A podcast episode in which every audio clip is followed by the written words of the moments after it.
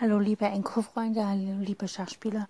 Ähm, das wird jetzt wieder eine Episode zum Thema Blindschach beziehungsweise zu Mini-Übungen, die man nutzen kann, um später besser Schach zu spielen. Und zwar folgendes, wir hatten ja schon, dass wir uns relativ ausführlich um die Springer gekümmert haben, wie die ziehen, wo die hingehen und so weiter.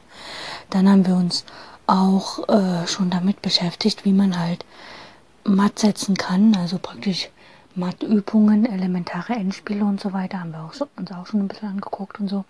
Und jetzt gehen wir nochmal zurück zur Grundstellung. Und zwar, wir wollen ja letztlich, wollen wir ja vielleicht auch eine gesamte Schachpartie im Kopf, also ohne Schachbrett mit jemandem nachspielen können. Äh, da gibt es ja in Deutschland einen sehr berühmten ähm, Spieler, der blind simultan spielt. Und der hat mit Blindschach damit angefangen, dass sie im Restaurant nicht Schach spielen sollten. Und dann haben sie sich halt hingesetzt und haben blind Schach gespielt. Äh, letztlich war dann eine Partie denen zu langweilig und dann haben sie halt zwei Partien gleichzeitig gespielt und so weiter. Äh, alles nachzulesen auf seiner Webseite, auf seinem Blog.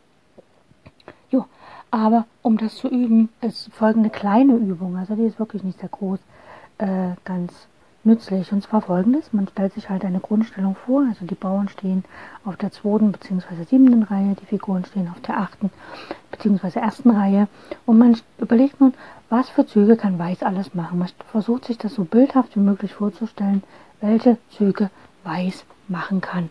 Man beginnt mit den sinnvollen Zügen, also zum Beispiel E4, ne? Weiß kann den Bauern vor dem König zwei Schritte nach vorne setzen und dann schaut man, welche Felder kontrolliert dieser Bauer der dann auf E4 steht und welche Felder allgemein kontrolliert Weiß aus der Stellung, wenn Weiß E4 gespielt hat. Und so macht man das weiter mit allen anderen Figuren, die man hat. Also man macht E4, man macht D4, Springer F3 oder Springer C3, also all die sinnvollen Züge erstmal und dann natürlich der nach alle anderen Züge auch und man schaut halt, welche Felder kontrolliert dann Weiß, wenn es den Zug gemacht hat. Und dann, wenn man das hat, also ja, wenn man das hat, wenn man das vielleicht so ein, zwei Tage geübt hat, geht man weiter und man übt dann sozusagen, man nimmt eine sinnvolle, einen sinnvollen Zug, also sinnvoll ist jetzt D4, C4, E4, Springer F3 und Springer C3, das sind so die Standardzüge, womit man anfangen kann. Es gibt noch ein sogenanntes, was man später Affengambit nennt, das ist B4, aber das kann man erstmal außen vor lassen. Also man nimmt erstmal so die ersten, sag ich mal, vier Standardzüge, also E4 und D4 und äh, Springer C3 und Springer F3, das sind so Standardzüge, die man am Anfang ziehen kann, wobei ja, E4 und D4 ist natürlich zu bevorzugen. Und wenn man diese nimmt, dann nimmt man sich jetzt einen, zum Beispiel E4, dann macht man das gleiche mit Schwarz.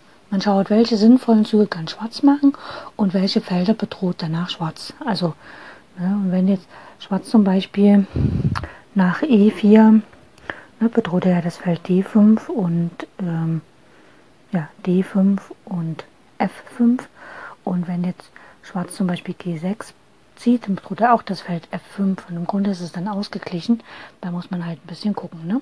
Also wenn beide das gleiche Feld bedrohen, bedroht dann nicht keiner das Feld. Ja, also das einfach üben.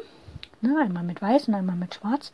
Und das die ganze Woche lang. Und nächste Woche Sonntag gibt es dann wieder neue Mikrotrills.